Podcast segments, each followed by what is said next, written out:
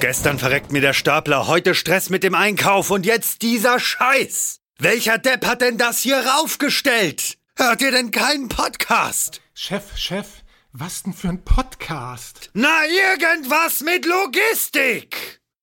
Irgendwas mit Logistik. Der Podcast mit nicht immer ganz wissenschaftlichen Themen. Rund um die spannende Welt der Logistik. Präsentiert von Andreas, Jens und Thomas.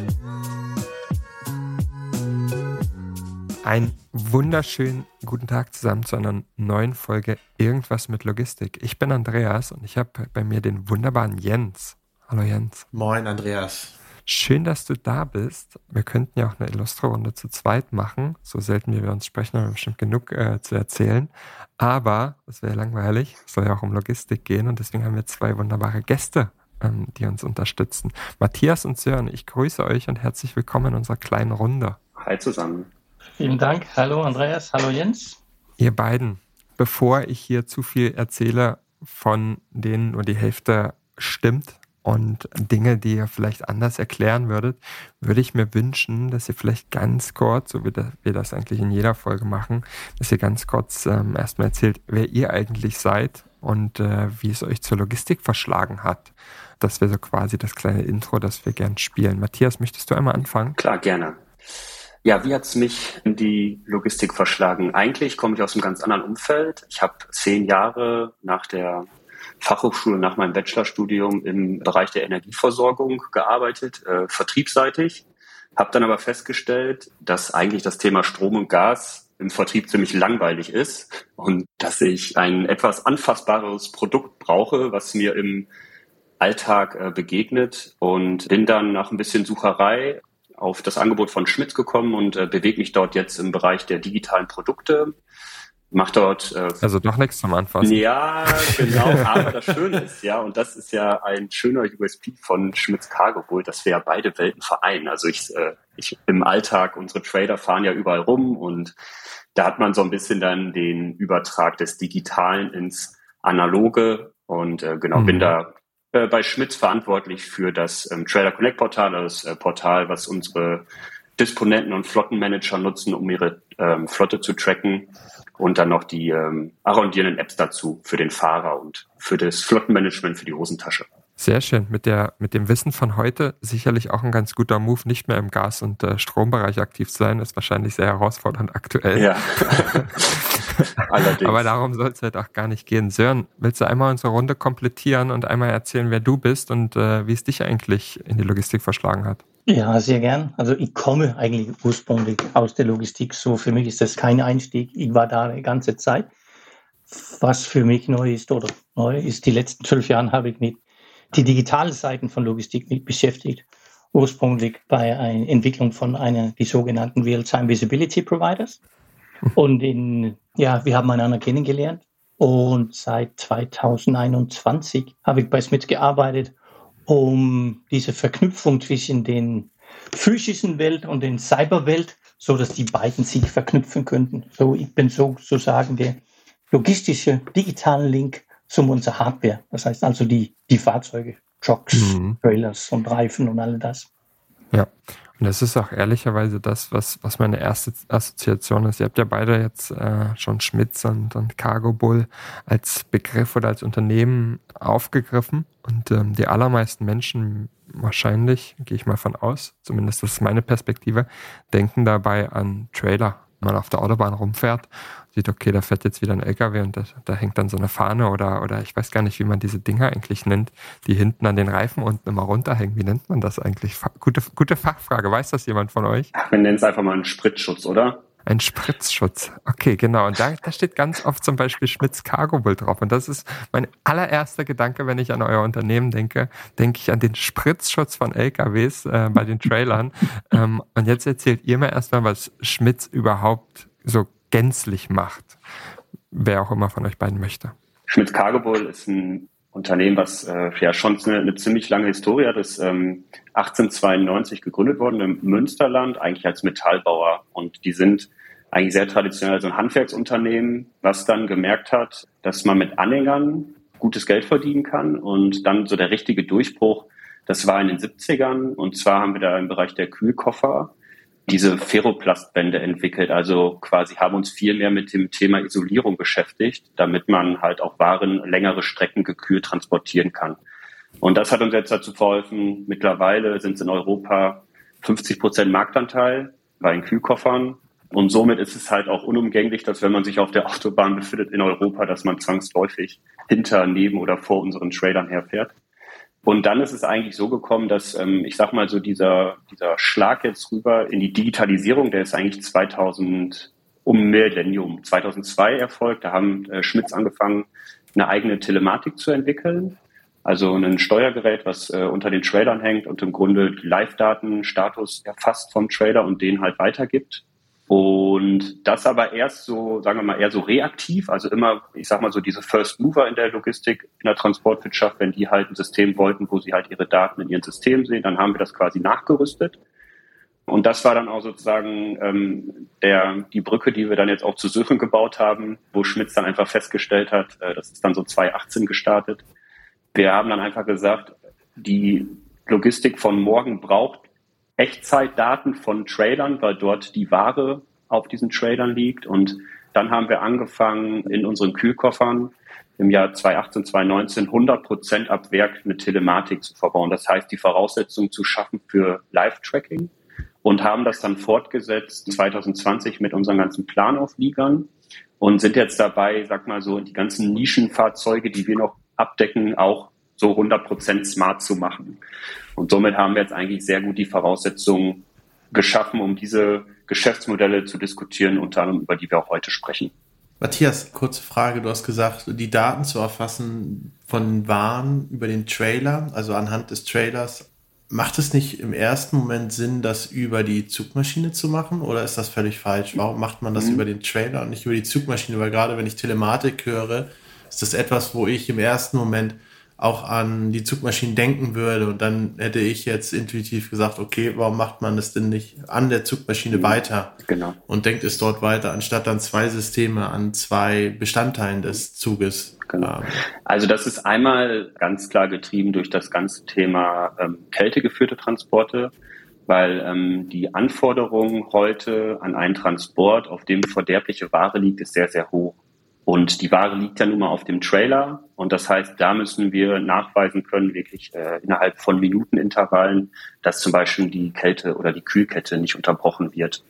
Und auch natürlich ähm, bedacht mittlerweile auch durch Fahrermangel. Man hat ja ungefähr so ein Verhältnis ein äh, Truck zu drei Trailern, also eins zu drei, eins zu zwei. Und somit äh, wissen wir auch, dass deutlich mehr Trailer natürlich auf den Straßen unterwegs sind und somit auch da und dieser Auftragsbezug auch immer größer wird. Das heißt, die Ware, und das ist ja auch das, was die großen Verlader interessiert, ne? also die großen Hersteller und die großen Einzelhändler beispielsweise, die wollen ja genau wissen, was mit ihrer Ware ist, die dann im Restaurant oder im, im Supermarkt verkaufen, um da wirklich auch sagen zu können und nachweisen zu können, ist wirklich alles okay mit der Ware gewesen. Weil sonst kommt es natürlich auch vor Ort dann zu Annahmestopps. Also wenn wir mit unserem System nicht hundertprozentig nachweisen können, dass auf der Fahrt alles korrekt war, dann führt das dazu, dass beim Supermarkt die Tür nicht aufgemacht werden, weil dann der Verlader sagt, nee, kannst du sofort wieder mitnehmen. Was sind denn das für Daten, die er erfasst? Also Temperatur, habe ich verstanden. genau, also die wichtigsten Einheiten am Trailer sind eigentlich die Kältemaschine, da ist natürlich dann äh, ja klar, ganz klar mit den Temperaturen, was jetzt aber auch immer wichtiger wird ähm, im Sinne jetzt auch von CO2-Emissionseinsparungen, ähm, alles rund um die Bremse und den Reifen. Das elektronische Bremssystem gibt uns da unheimlich viel Aufschluss drüber. Das sind eigentlich so die beiden, die beiden wichtigsten Komponenten und dann drumherum gibt es noch so Sachen wie Tanksensoren, gerade interessant auch heutzutage beim Thema Kraftstoffdiebstahl, spielt eine immer größere Rolle ein Türverschlusssystem als Beispiel, wo man dann sagt, okay, nur im bestimmten Bereich darf es entriegelt werden, dürfen die Türen auf oder gemacht werden. Ähm, das sind so im Wesentlichen jetzt erstmal. Aber es sind mittlerweile, wir haben ein schönes äh, Plakat, eine schöne Landkarte im Büro hängen, wo wir genau sehen, wie viele Sensorik da ist. Und das ist schon wirklich mittlerweile ziemlich erstaunlich. Also wir haben über 100 Sensoren, die wir auslesen können oder Sensorwerte, aus, die wir auslesen können mittlerweile im Fahrzeug verbaut. Entweder durch eigene Sensorik oder durch die von Komponentenlieferanten. Ist das nicht ganz schön viel? Also wenn ich, wenn ich mir überlege, ich, ich will wissen, okay, ist die Temperatur unterbrochen worden, ist die Tür aufgegangen? Ähm, und ja. wie oft habe ich gebremst? Ähm, ja, brauche ich da 100 Sensoren für? Genau, das war auch damals meine Annahme, als ich zu Schmitz gekommen bin. Ich habe so gedacht, ja, da gibt es so, so eine Handvoll Use Cases, auf die man am Ende zurückgreifen muss. Und dann habe ich die Branche und Sören kennengelernt und muss sagen, es ist wirklich so, jedes Transportunternehmen, jeder Player in der Logistik arbeitet anders. Mhm. Und dementsprechend hast äh, du, Jens, jetzt gerade deine Use Cases gesagt, aber sobald wir uns mit dem nächsten unterhalten, will er nochmal drei andere Sensoren, weil der irgendein Software-Tool gebaut hat, was ihm irgendwelche Daten aggregiert und bereitstellt und dafür braucht er nochmal drei andere Werte, dass das gut läuft. Und somit ist eigentlich unsere Aufgabe, ein Netzwerk aufzubauen, was all diese Sachen, den Werkzeugkasten zur Verfügung zu stellen, der all das ermöglicht. Und das ist dann vom, ich sag mal, von der super digitalen Disposition bis hin zu dem One und TUI, der halt, wo der Eigentümer der Flotte gerade gleichzeitig Disponent, Flottmanager und Fahrer in einer Person ist. Und das ist unsere Breite, die wir abdecken müssen. Sören, ich habe ja schon öfter dich auch mal live hören dürfen. Ich sage bewusst dürfen. Ist immer sehr, sehr schön, dir zuzuhören, wenn du über das Thema sprichst. Bist du denn deiner Meinung nach jetzt mit den ganzen Sensoren und den Daten, die ihr bisher erheben könnt, am Ziel? Kannst du dich zurücklehnen? Oder wo steht ihr gerade so im, ja, auf der, sag ich mal, auf dem Kurs der Digitalisierung? Also wir sind nicht am Ziel, weil das, das kann ich nicht voraussehen, wann wir das schaffen, wenn, wenn überhaupt.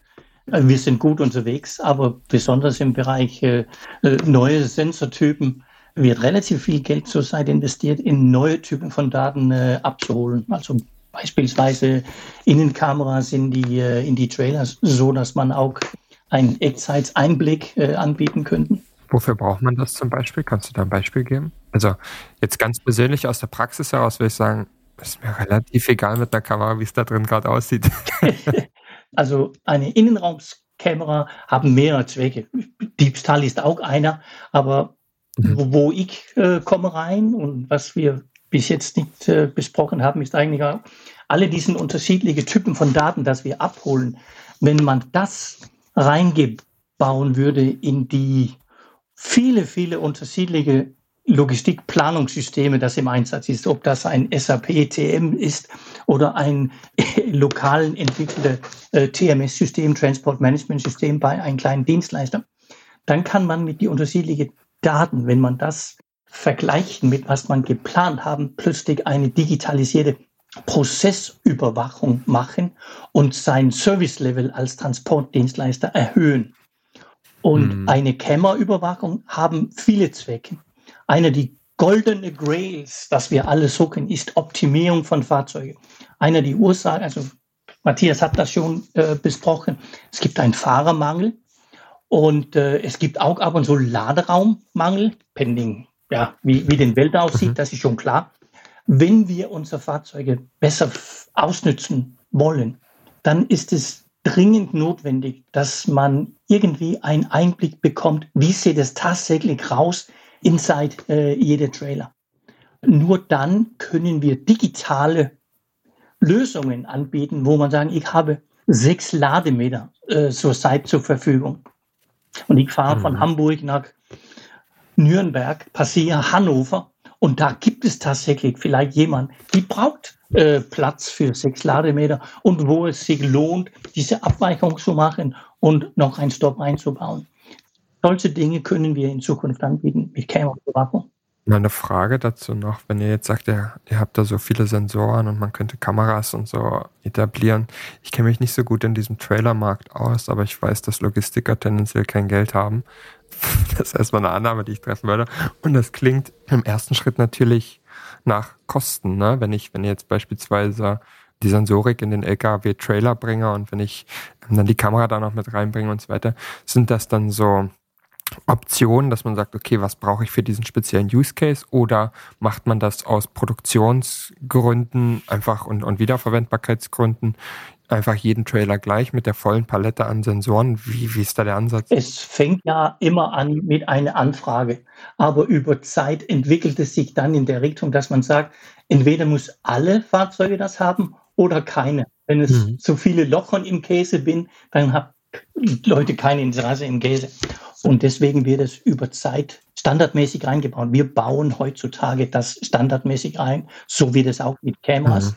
Und du hast ja total recht, dass es beinhaltet Kosten. Deswegen versuchen wir ja auch neue Geschäftsmodelle zu entwickeln und neue Markets aufzubauen, weil klar kann der kleine Dienstleister, der als Transportunternehmen äh, arbeitet, nicht alle diese Kosten finanzieren. Deswegen äh, arbeiten mhm. wir auch steinhart in diese äh, Ver Verknüpfung um den Welt von IoT und neue äh, Geschäftsmodelle aufzubauen. Vielleicht mal noch eine Frage in die gleiche Richtung. Wie verkauft man denn heutzutage einen Trailer? Ist das ein klassisches Verkaufsgeschäft oder ist das was, das sich entwickelt zu einem alternativen Geschäftsmodell, wo man vielleicht gar nicht den Trailer an sich verkauft, sondern den Trailer als, keine Ahnung, digitale Plattform sieht und dann digitale Services verkauft? Jetzt, jetzt fragst du natürlich die Digital Natives bei Schmitz Cargo Bull. Die werden dir sicherlich äh, okay. noch eine ein bisschen andere Antwort geben als unser ähm, Feldvertrieb. Aber heute ist es so, äh, wir haben natürlich ein sehr großes Vertriebsnetzwerk, wo wirklich Door-to-Door-Vertrieb stattfindet.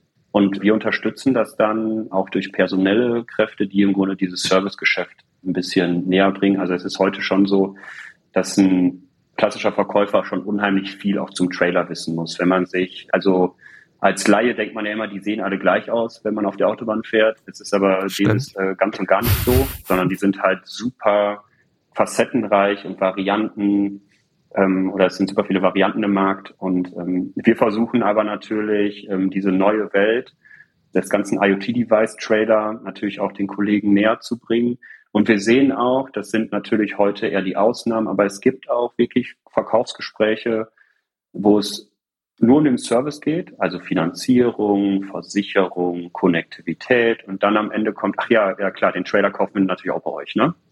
Das wird, unsere Hoffnung ist das, mehr und mehr natürlich, aber es ist heute, muss man ganz klar sagen, ähm, Stand heute ein eine Teamleistung am Ende. Also wir haben einen Fahrzeugexperten, ein ganz klassischer Fahrzeugvertrieb und dann mit den Produktexperten im Service, die ihn dann unterstützen, dass wir den Deal dann gemeinsam mit dem Kunden machen können. Wenn du gerade Teamleistung ansprichst, ähm, der Transport auf Trailer ist ja auch irgendwo eine Teamleistung zwischen dem Trailer und der Zugmaschine. Ist es dann nicht eigentlich was, was ganz natürlicherweise zusammenarbeiten müsste, auch gerade im Bereich der Digitalisierung und auf Datenbasis, weil sich da ja viel gegenseitig auch beeinflusst? Ist das etwas, was kommt, was schon da ist? Ich habe da überhaupt gar kein Gefühl für, weil so rein aus dem Bauch heraus hätte ich gesagt, sowas kann eigentlich nur wirklich richtig sinnvoll werden, wenn es eine gesamtheitliche Lösung ist. Jens, du hast wahrscheinlich zugehört und du hast ja total recht. Früher war das wirklich so, dass Trailerhersteller und die Hersteller von Zugmaschinen haben fast keine Zusammenarbeit gehabt. Das sieht merkwürdig aus. Das hat sich auch geändert. Heute wird es intensiv gearbeitet an Collaborations zwischen die OEMs, die im Einsatz ist, so dass alles, was mit Daten zu tun haben von Fahrzeugen, das heißt, also wenn man auf die Straße fährt und sieht, vielleicht man sieht diese Smiths Spritzschutzdeckel, heißt das das? Und, Ungefähr. und vorne sitzt ein Zugmaschine. Für, für die allermeisten Menschen denkt man ja, ah, das ist ein Truck, der fährt, der fährt da. Und ein Truck ist ja ein Truck und Trailer in Zusammenhang. Aber die Systeme habe das nicht so angeschaut. Das war entweder Trailer oder Truck-Telematik und die zwei haben keine Zusammenarbeit gehabt. Aber da passiert wirklich viel in Richtung Zusammenarbeit zwischen Truck und Trailer, weil du hast total recht, Jens. Es macht absolut Sinn, dass man die beiden äh, verknüpfen, so dass Daten relativ einfach ausgetauscht werden können zwischen die äh, einzelnen Parteien im, im Logistikbereich. Das heißt aber, ähm, es ist etwas, was erst ein bisschen aufgebrochen werden musste. Warum ist das denn so? Kannst du da vielleicht noch ein bisschen drauf eingehen? Weil es wäre ja schon irgendwie naheliegend gewesen zu sagen, okay, wir machen so etwas gemeinsam. Oder gibt es da gar kein Verständnis für, dass man so, oder gab es da gar kein Verständnis für sowas gemeinsam anzugehen? Ursprünglich gab es kein Verständnis dafür. Das ist erst die letzten paar Jahren langsam auf den Markt hereingetreten. In der Zukunft wird es tatsächlich so, dass wir sehen heutzutage mehr als tausend unterschiedliche Telematiksysteme, also Hardware-basierte Telematiksysteme in Europa. Und ich kann es selber, selber vorstellen, äh, Matthias hat schon erzählt, wir haben vielleicht 100 Datenpunkte von einem Trailer. Es gibt Minimum die gleiche Anzahl in einer Zugmaschine. Also es ist relativ komplex. Es verwendet Strom und wenn wir über Strom reden, reden wir auch über E-Antrieb auf Trailer, E-Antrieb an Zugmaschine, wird komplexer und komplexer. In Zukunft wird es nicht erlaubt, Nachrüstungen zu machen mit Fremdtelematik. Nicht nur, nicht, äh, äh, dass es nicht erlaubt wird. Es macht keinen Sinn. Aber die Daten müssen trotzdem zur Verfügung stehen für die Dienstleister, die diese Know-how haben. So, ich bin ganz sicher, dass heute gibt es schon die erste Zugmaschinen, die rollt auf der Band mit ein Open Tablet an Bord, wo jeder Telematikdienstleister sein Software installieren können, Applikation installieren können und davon dann die, mit die Daten äh, zu arbeiten, um noch seine Lösungen äh, an seine Endkunden zu liefern. Das Gleiche wird auch auf Trailers passieren. Wir rüsten standardmäßig alle Fahrzeuge mit Telematik aus und stellen wir ein Werkzeug die Daten zur Verfügung, wo die Wert bringt. Und der Entscheider, äh, von wo Daten Wert bringt, ist ja der Eigentümer das Fahrzeug. Mhm. Der User. Und wir haben natürlich auch noch echt Glück, dass natürlich die ganzen Infrastrukturkosten deutlich geringer geworden sind. Es gibt ja jetzt eigentlich, äh, ich glaube, heutzutage kann sich keiner mehr leisten, kein OEM mehr leisten, nicht in der Cloud zu sein. Und ich mache das mal einem kleinen Beispiel fest. Früher haben wir um die Kopplung von Truck-Trailer darzustellen, haben wir wirklich noch oder verbauen wir noch einen Bluetooth oder einen Sensor, einen RFID-Sensor, der das taggt. Und heute können wir uns aber jetzt mit der Infrastruktur, die jetzt überall da ist, können wir das aber nur rein über eine Cloud-Infrastruktur machen, diesen, diesen Handshake bereitstellen. Und das ist natürlich etwas, das gab es vor Jahren nicht. Und das in Kombination aber auch mit den Möglichkeiten, die jetzt zum Beispiel eine API-Infrastruktur zur Verfügung stellt, das zusammen lässt die Leute jetzt natürlich auch mehr darüber nachdenken, was sind denn jetzt die Möglichkeiten und das halt zu, ich sag mal, nicht dem großen IT-Projektbudget-Topf, sondern jetzt wirklich eher so aller, ich sag mal, eher in Richtung Open Source als Standardausstattung, also Commodity wirklich in Zukunft. Hm. Aber das heißt, wenn ich das richtig verstanden habe, ihr stellt die Daten bereit und ihr macht selber nichts mit den Daten oder gibt es auch irgendwelche Dinge, die ihr aktuell darauf habt oder Dinge, äh, mhm. die ihr äh, plant damit zu machen mit den Daten? Also ich finde ganz spannend bei uns, dass auch schon wirklich ja, eine Produktausprägung hat, ist ja. ähm, im Bereich Full Service. Das heißt, unsere Kältemaschinen, die wir ab Werk ausliefern, da haben wir jetzt, sind jetzt gestartet mit so einem, das nennen wir proaktives Monitoring. Da geht es im Grunde darum, ich lese die Diagnose aus der Kältemaschine und gebe darauf Handlungsempfehlungen. Das ist noch relativ, ja, ne, wenn dann. Ja, das ist noch relativ tri trivial und ähm, linear. Aber was jetzt gerade und jetzt auch im Sommer live geht, ist wirklich äh, predictive zu sein. Also wirklich mit ein bis zwei Wochen, bevor der Schaden oder der Fehler auftaucht, den schon vorherzusagen. Da ist natürlich der große Vorteil, dass wir durch diese Datentöpfe, die wir da haben, jetzt auch dahin kommen. Und das ist immer unser Ziel in dem Bereich. Entweder, dass der Unternehmer mehr Uptime hat, also dass seine Trader ohne Störungsfall länger auf der Straße sind, oder dass wir die Betriebskosten seiner Flotte senken. Und da merkt man jetzt auch richtig, weil das ist natürlich immer ein super abstraktes Thema, ne? was bringt einem so ein Data Lake oder so, mhm. aber da ist jetzt wirklich mal ein richtig schöner Use Case und Produkt, wo der Spediteur auch nachher sehen kann, der Mittelständler wirklich ganz handfest sehen kann, wow, wow, wenn ich das jetzt hier mit euch mache, dann äh, sorgt das dafür, dann kann ich ja gleichzeitig mit, mit meinem Truck, mit meinem Trailer in die Werkstatt fahren und muss mich dafür separate Serviceaufenthalte. Okay, dann habe ich schon wieder einen halben Tag gespart. Das ist ja super, dann ist der länger auf der Straße, um mal ein Beispiel zu geben. Mhm. Es gibt auch andere Zwecke, da, wo man mit Predictive arbeiten können. Man kann sagen Data Drive Sales. Und mit Daten könnten wir unsere Vertriebler unterstützen, die Produkte auf den Markt zu bringen. Äh, als Beispiel, wir können ja äh, sehen, wie ein Kunde unsere Fahrzeuge verwenden.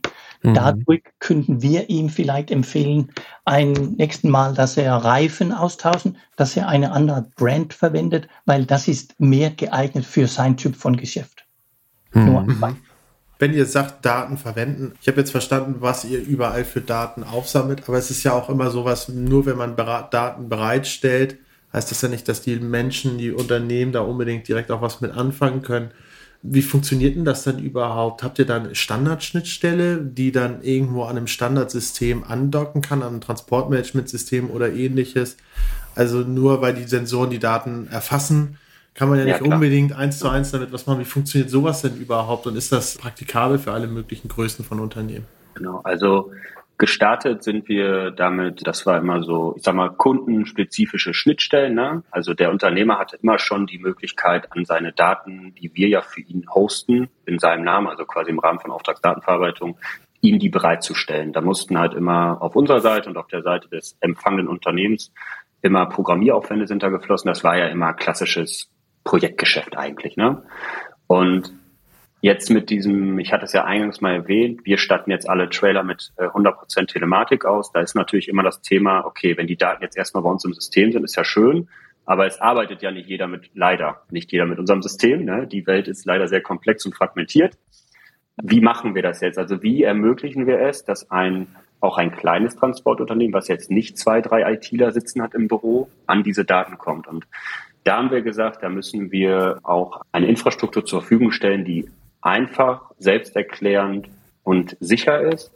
Und das war der Aufschlag. Die ersten Gedanken dazu gab es ähm, 2017, 2018, sondern ähm, das sogenannte, jetzt heute genannte Data Management Center zur Verfügung zu stellen, also einen Ort zu schaffen, wo jedermann seine Endpunkte konfigurieren kann, die er braucht, um seine Systeme mit Trailer-Daten oder auch Truck-Daten zu versorgen. Das heißt, kurz gesagt, wir haben jetzt ein Produkt bei uns integriert, was Transportunternehmen nutzen können, um erstmal all ihre Mischflotte, die wenigsten haben ja nur einen Truck-Hersteller und einen Trailer-Hersteller, sondern dann gibt es halt Mischflotten, diese Daten erstmal bei uns zu konsolidieren und dann zu sagen, okay, diese Daten, ich arbeite jetzt mit einem Transportmanagementsystem, die dann auch weiter zu spielen in das Transportmanagementsystem. Wir haben quasi so eine Art Datendrehscheibe gebaut, die als Self-Service aber auch nutzbar ist und wo jetzt keine separaten IT-Aufwände mehr für den Spediteur anfallen, um dort die Schnittstellen zu realisieren. Mhm. Ihr hattet ein paar Mal äh, in unserem Gespräch bisher Mittelstand erwähnt und wir haben aber auch ganz viel über Software und Daten gesprochen. Der Mittelstand, den ich kenne, ist jetzt nicht unbedingt Software und Daten geprägt bringt sicherlich irgendwie auch eine Komplexität mit sich und, und vielleicht ist das auch, vielleicht ist die Antwort darauf auch, dass ihr deswegen versucht, Produkte daraus zu bauen. Aber ich kann mir sehr, sehr stark vorstellen, dass viele Leute sehr, sehr skeptisch sind, ob sie das jetzt brauchen, gerade wenn du vielleicht auch mhm. in kleinen äh, Speditionen unterwegs bist. Und da anschließend wäre natürlich dann vielleicht auch noch die Folgefrage, wie viele Menschen haben denn oder wie viele Unternehmer haben denn eigentlich so ein Transportmanagementsystem, von dem wir hier in unserer illustren Runde und in der digitalen Welt ja sowieso immer alle davon ausgehen, dass es das alles gibt. Aber ist das auch die Realität, dass jeder tatsächlich was hat, wo man sagen kann, damit kann man schon arbeiten und dann äh, die Daten da reinfügen? Mhm. Da muss dann noch viel missionarische Arbeit geleistet werden, wo man sagt, guck mal, du musst doch schon mal die Basics machen und dann können wir über coolere Sachen sprechen. Aber Andreas, da ist spot on der Punkt. Die Transportbranche ist wahnsinnig fragmentiert und ein durchschnittlicher Kunde bei uns hat vielleicht äh, zwischen 10 und 20 Fahrzeuge und seine IT-Abteilung ist relativ klein. Hm. Aber jeder Transportdienstleister arbeitet in denselben Welt, auch die kleine arbeitet in denselben Welt als die große. Und es wird erwartet von die Verladerkunden mehr und mehr und mehr, dass Daten zur Verfügung sind. Deswegen haben wir gesagt, das Ausgangspunkt für alle Daten muss auf das Fahrzeugebene sein, so dass es verfügbar ist für jede kleine Dienstleister. Wenn er gern sich in den IoT-Welt verknüpfen wollen, hat er die Möglichkeit, das relativ einfach zu machen. Deswegen haben wir diese Standard API entwickelt, dass wir dann äh, proaktiv verbinden mit relevanten Partners upstream, also äh, Systeme, die äh, Daten von Fahrzeugen verwenden können. Hm. Und dann machen wir das einfach für einen Dienstleister, das zu verwenden. Und dafür braucht er kein System. Er kann das sogar manuell machen. Aber du hast total recht. Hier gibt es wirklich eine Ausgabe für uns, aber, aber für alle, dass wir die kleinen Dienstleister auch helfen, teilzunehmen kann ich mir gut vorstellen, dass das sehr, sehr, sehr, sehr herausfordernd ist. Und die Frage natürlich auch, wenn es, wenn es diese Softwarelösungen gibt, die, die oben drüber sitzen, ist natürlich dann für jeden am Ende des Tages, okay, welche Software bildet das ab, was ich brauche?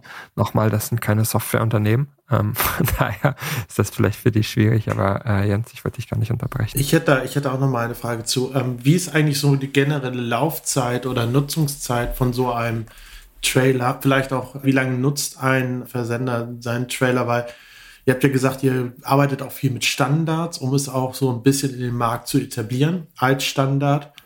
Gibt es da irgendwo ein Break-Even, wo man sagt, okay, in so und so vielen Jahren ist eigentlich jeder Trailer absolut in der Lage, ähm, sich digital zu vernetzen mit verschiedenen Sensoriken, mit verschiedenen anderen Komponenten Oder ist es so, dass teilweise die Sachen, zum Beispiel mein Vater nutzt seinen Gabelstapler, ist jetzt was anderes, aber sein Gabelstapler bestimmt schon seit 45 Jahren. da wird wahrscheinlich auch kein neuer kommen. Und äh, ich weiß nicht, wie traditionell die Leute da teilweise auch vielleicht sind. Ja, vielleicht wenn die um das, äh, vielleicht haben ja die Nachbarn, das wird ja bei deinem Papa nicht der Fall sein, die Nachbarn werden wahrscheinlich keine Anforderungen haben, was zum Beispiel Lautstärke oder so angeht bei dem Gabelstapler. Doch, doch, hat aber Bestandsschutz. Doch. das, Gewerbe, das Gewerbe hat Bestandsschutz. Äh, weil, genau, also bei uns ist es so, ähm, es wird ja auch mittlerweile viel finanziert, also die laufen so, ich sag mal so fünf Jahre ungefähr, dann so den Erstmarkt, dann gibt es aber ganz viele pfiffige die äh, teilweise dann auch ein eigenes äh, Werkstattnetz haben noch dabei. Da fährt er dann bis zu 10 oder 13 Jahren. Das ist also wirklich schon eine ganz schöne Zeit. Auf der Straße läuft der Trailer.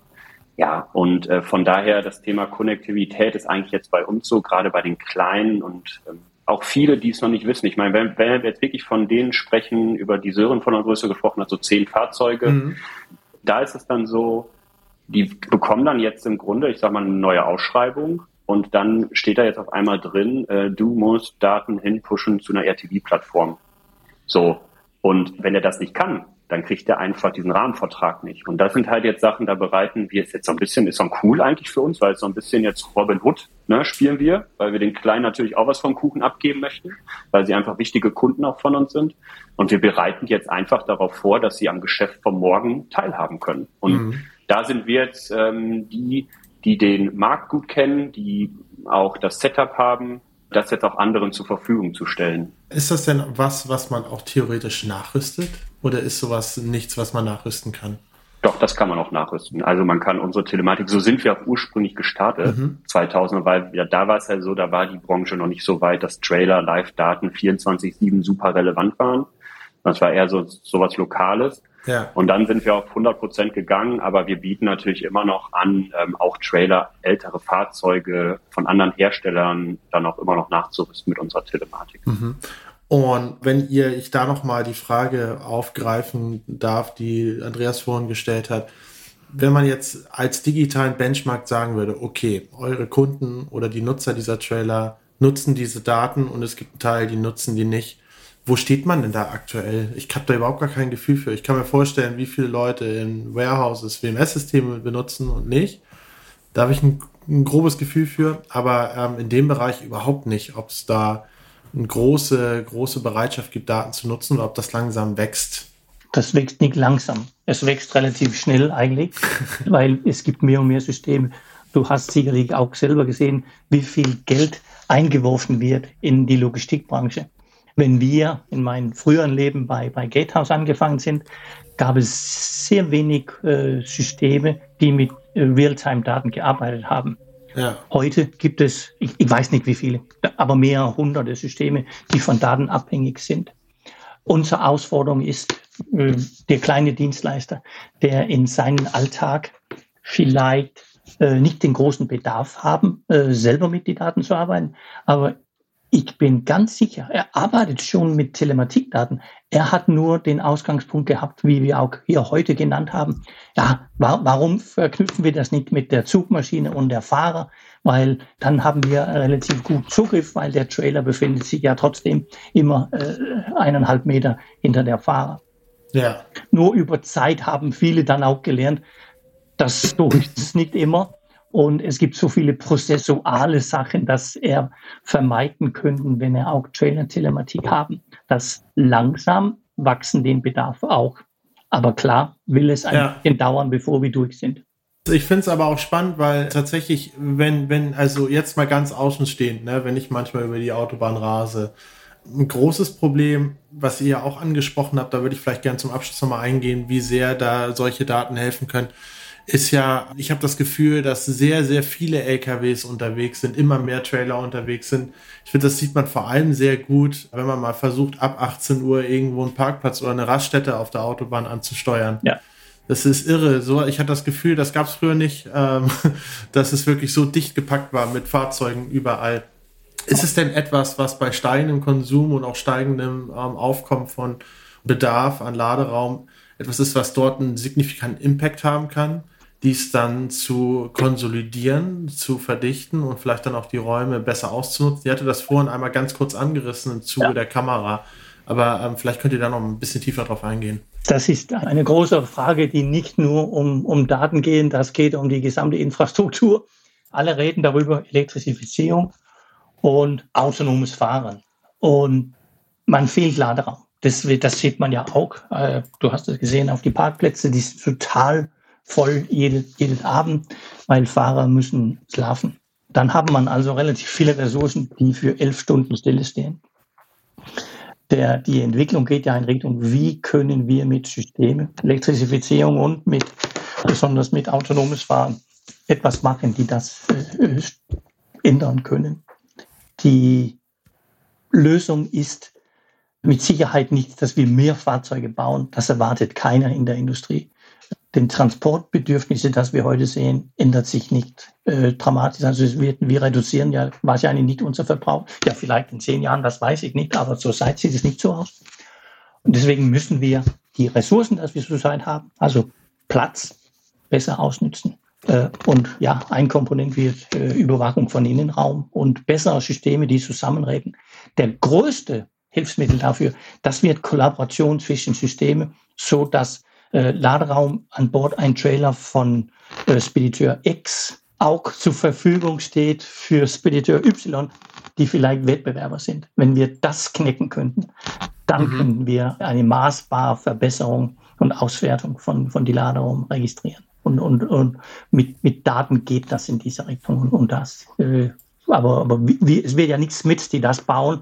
Da gibt es schon ausreichend andere Systeme, die, die das bauen äh, wollen. Vielleicht noch eine abschließende Frage, weil du gerade auch nochmal das riesengroße Thema autonomes Fahren angesprochen hast. Was hat eigentlich eurer Meinung nach oder was wird autonomes Fahren, was ja irgendwann sicherlich intensiver kommen wird, als es jetzt aktuell ist, auf Trailer, wie ihr sie bereitstellt, für einen Einfluss haben? Wird sich da überhaupt was verändern? Wird es gleich ein Trailer sein mit der gleichen Sensorik oder wird vielleicht ein Trailer dann auch irgendwann mehr Aufgaben haben?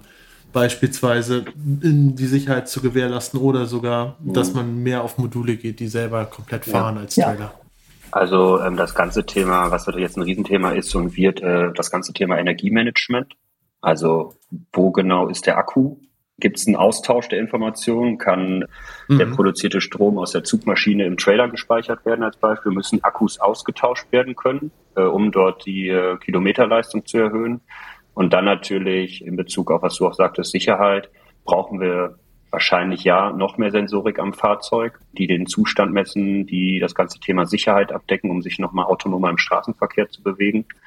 Und was ich ganz cool finde, weil ich bin auch immer an der Stelle so ein bisschen ungeduldiger Mensch, dass wir jetzt aus dem Status heraus sind, über die große Wolke zu sprechen, mhm. sondern dass es wirklich auch bei uns konkrete Entwicklungsprojekte gibt, Vorentwicklungsprojekte gibt und wir jetzt nicht mehr reden über 2050, sondern eher über 2030, um mal zumindest mal diesen ersten Use Case abzudecken, dass man mal Hub-to-Hub-Transporte macht von äh, ja, Distributionscenter nahe der Autobahn dass diese Strecken schon mal abgedeckt werden und dann die letzte Meile in die Stadt dann noch wahrscheinlich äh, nicht in Stufe 1 realisiert wird, sondern die noch durch Menschen gefahren wird. Ja, das, ich glaube auch, das wird ziemlich spannend, beziehungsweise ist ziemlich spannend. Das ist wahrscheinlich auch etwas, wo dann vielleicht auch so ein bisschen Zuständigkeiten, gerade wenn du das angesprochen hast mit dem Batteriemanagement auch zum Beispiel, wo sitzt sie, wie wird sie ausgetauscht, wo wird Energie gespeichert und so weiter das wahrscheinlich auch das generelle Zusammenspiel von Trailer und Zugmaschine wahrscheinlich sehr stark beeinflussen und auch verändern wird. Absolut. Finde ich sehr, sehr spannend. Absolut. Ja, ich musste gerade, Andreas, musstest du auch gerade an, wie hieß das nochmal, Batterie- oder Energielogistik denken, falls du dich daran erinnern kannst? Ich kann mich dunkel daran erinnern, ja. ich weiß aber nicht mehr, wie es hieß. Aber gut hatte der, der, der Kollege damals doch recht, dass das noch ein Thema wird. Absolut. Ihr beiden, ähm, ich werde aber sagen, auch wenn es heute nicht um Batterie oder Energielogistik ging, fand ich, ging es viel um Datenlogistik und interessanterweise sag, sagte man ja schon früher immer, dass die Logistik die Güter umfasst, aber nicht nur die Güter, sondern auch die Datenflüsse. Genau. Ähm, von daher haben wir das äh, heute sehr, sehr gut abgearbeitet, haben äh, viel gelernt, warum man eigentlich auf einem Trailer Daten sammeln kann. Und äh, ganz ehrlich, es klingt für mich auch erstmal logisch. Das sind, ist ja auch sehr, sehr nah an den äh, tatsächlichen Gütern. Von daher würde ich euch beiden erstmal danken, ähm, dass ihr heute unsere Gäste wart, dass ihr uns ein bisschen aufgeschlaut habt über A, Daten, die, die in der Logistik so gesammelt werden können, beziehungsweise auf der Straße. Und B, auch natürlich, ähm, wie ihr das macht und, und was dahinter der Gedanke ist, den ihr bei Schmitz Cargo Bull verfolgt und wie ihr dabei auch Produkte entwickelt, weil darum geht's ja am Ende. Ähm, Daten sind gut und schön. Man muss halt auch irgendwas damit machen. Ne? Und das muss, so wie wir es ja auch gelernt haben, so einfach wie möglich sein, damit es ähm, für kleine und mittelständische Unternehmen in der fragmentierten Welt der Spediteure auch tatsächlich dann einen signifikanten Einfluss hat. Von daher nochmal vielen, vielen Dank und äh, bis zur nächsten Folge. Ja, danke. Danke für die Einladung. Ciao, ciao.